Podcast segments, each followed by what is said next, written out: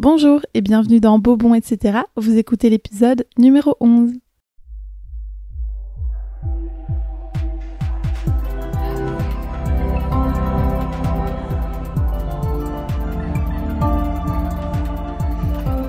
Beau, bon, etc.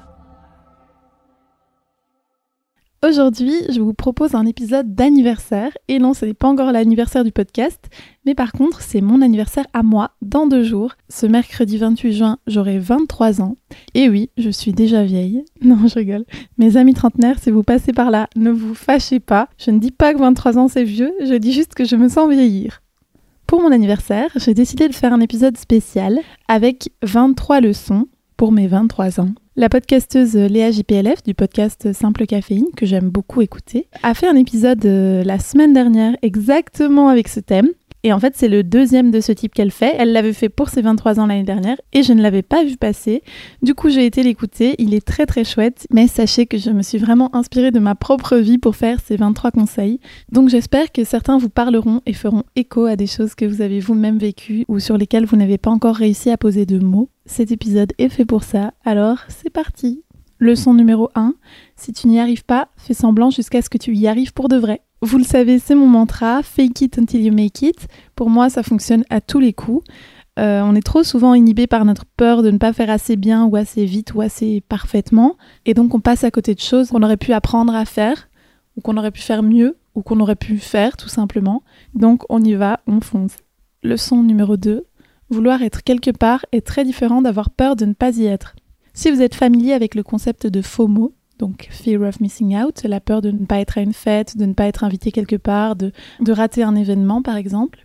Pour moi, la FOMO, c'est différent de la jalousie. Explication, je tiens beaucoup à ma solitude, mais parfois ma peur de perdre le contrôle ou mon manque de confiance en moi va faire que je vais avoir peur de ne pas être à un endroit où tous mes amis sont, je vais avoir peur de ne pas pouvoir aller à un événement où mon amoureux va et euh, ne pas pouvoir euh, assister à chaque petite chose qui va se passer. Mais ça ne sert à rien parce qu'on ne peut pas contrôler les gens, on ne peut pas contrôler les choses, ni les événements. Donc euh, autant garder son énergie et faire les choses en fonction de nos envies et pas de nos peurs. 3. Ne donne pas aux autres ce que tu attends de recevoir en retour. Euh, pas de commentaires. C'est juste que c'est peine perdue. 4. Tout arrive pour une raison. Ma maman dit toujours No hay mal que por bien no venga, en espagnol. Il n'y a pas de mal qui ne vienne pas pour un bien. J'y crois à fond. Je pense vraiment qu'il y a une forme de destin et qu'il faut avoir confiance et être patient par rapport à l'imprévu. Bon après, euh, attention quand je dis ça, il y a peut-être des personnes qui sont malades, qui vivent des choses très difficiles dans leur vie, ou simplement qui sont anxieux de l'avenir ou éco-anxieux. Euh, on se sent tous plus ou moins concernés, en tout cas dans notre génération, de la peur euh, de l'avenir. Mais ce que je veux dire, c'est pas forcément qu'il faut tirer une leçon positive de chaque chose qui arrive et se dire qu'elle est là pour une raison, mais c'est plutôt de faire confiance à votre intuition et que la vie vous mènera là où vous devez être Juste parfois ça prend du temps et il peut y avoir des gros obstacles. 5. N'interprète pas ce que tu entends, pose la question clairement. Ça va peut-être vous faire penser à une chanson d'Orelsan, mais vraiment le procès d'intention, ça gâche des relations. Donc pour empêcher les malentendus, ce que je vous conseille, c'est toujours de poser la question, de demander les choses clairement. Parfois sur le moment, vous allez avoir l'impression de déranger les gens ou que les gens sont bizarres ou qu'ils comprennent pas pourquoi est-ce que vous revenez sur certains sujets, mais ça vaut le coup pour défaire les malentendus et repartir sur une bonne base. 6. Un mauvais jour, c'est juste un mauvais jour. Dors et ça va passer. Et si ça passe pas, eh bah au moins quand tu auras dormi, demain, tu auras l'esprit plus clair et tu pourras te concentrer pour trouver une solution. Mais dans un premier temps, dors. 7. Ne parle pas aux autres de tes projets quand ils ne sont encore que des projets. Attention au mauvais œil. Mais 8. Parle à tout le monde de tes projets quand ils sont en train de se concrétiser. Alors ça, je l'ai noté parce que je pense qu'il y a toute une question d'équilibre. Il n'y a personne qui y arrive sans conseil, sans contact, sans aide. Donc il ne faut pas être trop parano quand vous avez un projet, quand vous avez une idée et que vous voulez qu'elle se concrétise. Il n'y a personne qui y arrive tout seul, donc on ne vous en voudra pas de demander de l'aide, de partager vos idées pour avoir des retours.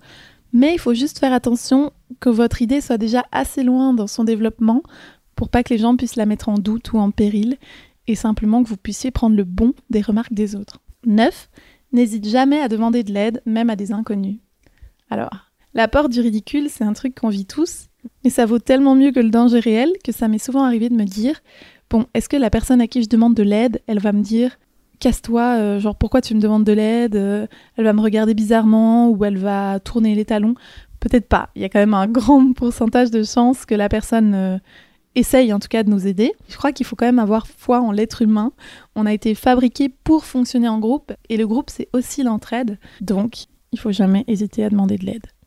10. Être gentil, c'est un choix. Dire je suis honnête pour dire des saloperies aux gens sans mettre les formes, c'est juste être méchant. Bon voilà, s'il y a quelqu'un qui a besoin d'entendre ça, c'est le moment. Au moins c'est dit.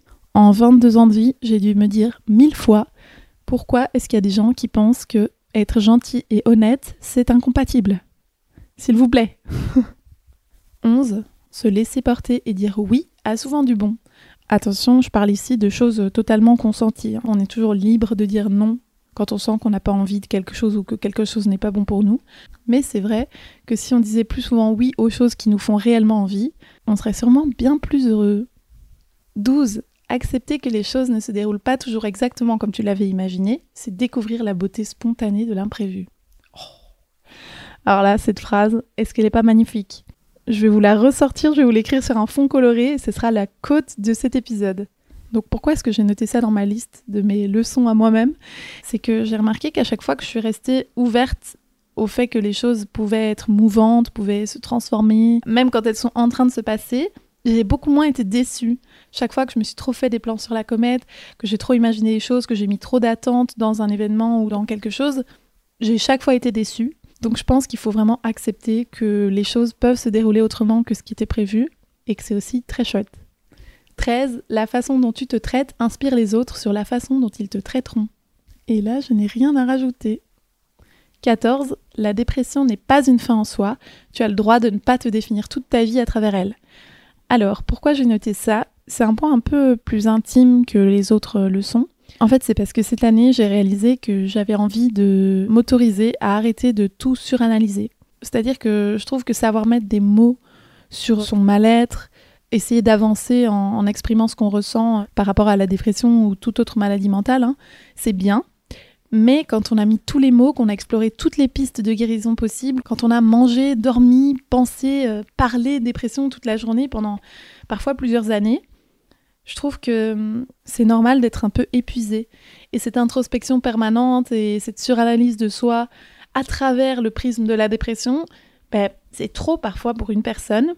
Et je crois que quand on sent qu'il est temps de lâcher le truc, ben, on peut s'autoriser à le lâcher. Quand on a une maladie mentale qui nous colle à la peau, on a parfois l'impression qu'on se définit à travers elle et qu'elle fait un peu partie de nous. Et c'est vrai que j'en avais parlé avec Franek sur un épisode précédent, et il disait que CTCA faisait tellement partie de lui au bout d'un certain temps qu'il s'y était habitué et qu'il s'y était presque attaché. Et ben ça a été un peu ça pour moi aussi. J'ai l'impression que j'avais basé beaucoup de mon identité pendant des années sur le fait d'être euh, malheureuse, hein, c'est ça. Évidemment, c'est pas en décidant d'arrêter d'en parler qu'on guérit comme ça d'un coup, mais je crois que quand on est prêt, quand on sent qu'on est prêt à ouvrir un nouveau chapitre, il faut accepter de laisser partir le petit diable au-dessus de son épaule qui te dit euh, n'oublie pas euh, que tu as des antécédents et que t'es pas quelqu'un qui est prête à vivre dans le bonheur. non, on a le droit de passer à autre chose quand c'est le bon moment pour nous. 15. Rapproche-toi des gens qui sont des soleils au lieu de les envier, parce que la lumière, ça se partage. Ça, c'est un autre truc. Depuis que je suis plus souriante et que je me sens mieux dans ma peau, j'ai remarqué qu'on me complimentait moins souvent sur euh, le physique, par exemple. Les gens vont plus me complimenter sur ma personnalité. Loin de moi l'idée qu'on ne peut pas être lumineux et beau et euh, plein d'autres choses, mais simplement que hum, si pour vous les personnes qui sont attirantes, qui sont belles, qui sont inspirantes, c'est des personnes qui sont lumineuses, bah, rien dit que vous n'êtes pas la personne lumineuse de quelqu'un d'autre. Cette inspiration et ce moteur qu'on peut trouver en observant les autres, les personnes qu'on trouve inspirantes, c'est un hyper bon terreau, j'ai envie de dire, pour être plus serein par rapport à ce qu'on vaut et donc plus apte à se rapprocher de ces personnes et donc potentiellement devenir un soleil avec eux ou elles au lieu de les regarder de loin en se disant qu'ils brillent quand même vachement. 16. Ne te sens pas redevable auprès des personnes qui profitent de tes talents. Ça, c'est quelque chose que j'ai appris euh, relativement récemment, il y a deux ou trois ans. Je me suis rendu compte qu'on dit souvent merci. Merci de me donner un travail, alors que tu es la personne qu'il fallait à ton employeur pour que le travail soit bien fait. Ou merci d'être mon ami, alors que tu es un ami en or et qu'ils ont autant de chances de t'avoir que tu as de chances de les avoir. Je pense qu'il faut être reconnaissant des échanges qu'on a avec les gens. Des choses qu'on donne et qu'on reçoit, mais il faut pas non plus être en permanence dans l'attente qu'on vous donne du crédit pour ce que vous produisez vous-même en fait. Et je crois que c'est vraiment un truc que les gens jeunes ou en tout cas qui n'ont pas encore acquis euh, l'idée de la valeur qu'ils ont ont en eux. Et moi maintenant, j'ai vraiment envie pas d'arrêter de dire merci, mais d'arrêter de penser que je suis redevable alors que je me donne à fond dans mes amitiés, dans mon travail, etc. 17. Ne prends pas les gens pour acquis et n'accepte pas d'être prise pour acquise. Toute relation s'entretient. Donc ça c'est la petite parenthèse que j'avais notée à côté. Être pris pour acquis, c'est pas un sentiment très agréable. Il y a beaucoup de relations qui se terminent parce que quelqu'un a pris quelqu'un d'autre pour acquis euh, et du coup n'a pas entretenu euh, le respect ou l'attention ou l'intérêt que l'autre méritait et dont il avait besoin surtout. Et je pense que regarder sa relation amicale, amoureuse ou peu importe, familiale, avec un œil nouveau tous les jours, même si c'est un exercice qui est pas facile, c'est vraiment quelque chose que j'ai envie d'apprendre à mieux faire et à continuer parce que bah, c'est super important. 18 est toujours une carotte, un objectif qui te fait avancer. Et alors ça, c'est un de mes conseils ou leçons préférés. Euh, pour moi, la carotte, le concept de la carotte, bon, quand j'en ai parlé l'autre jour à mes amis, ils ont rigolé parce qu'ils disaient que la carotte, c'était plutôt euh, quand on te la met à l'envers et.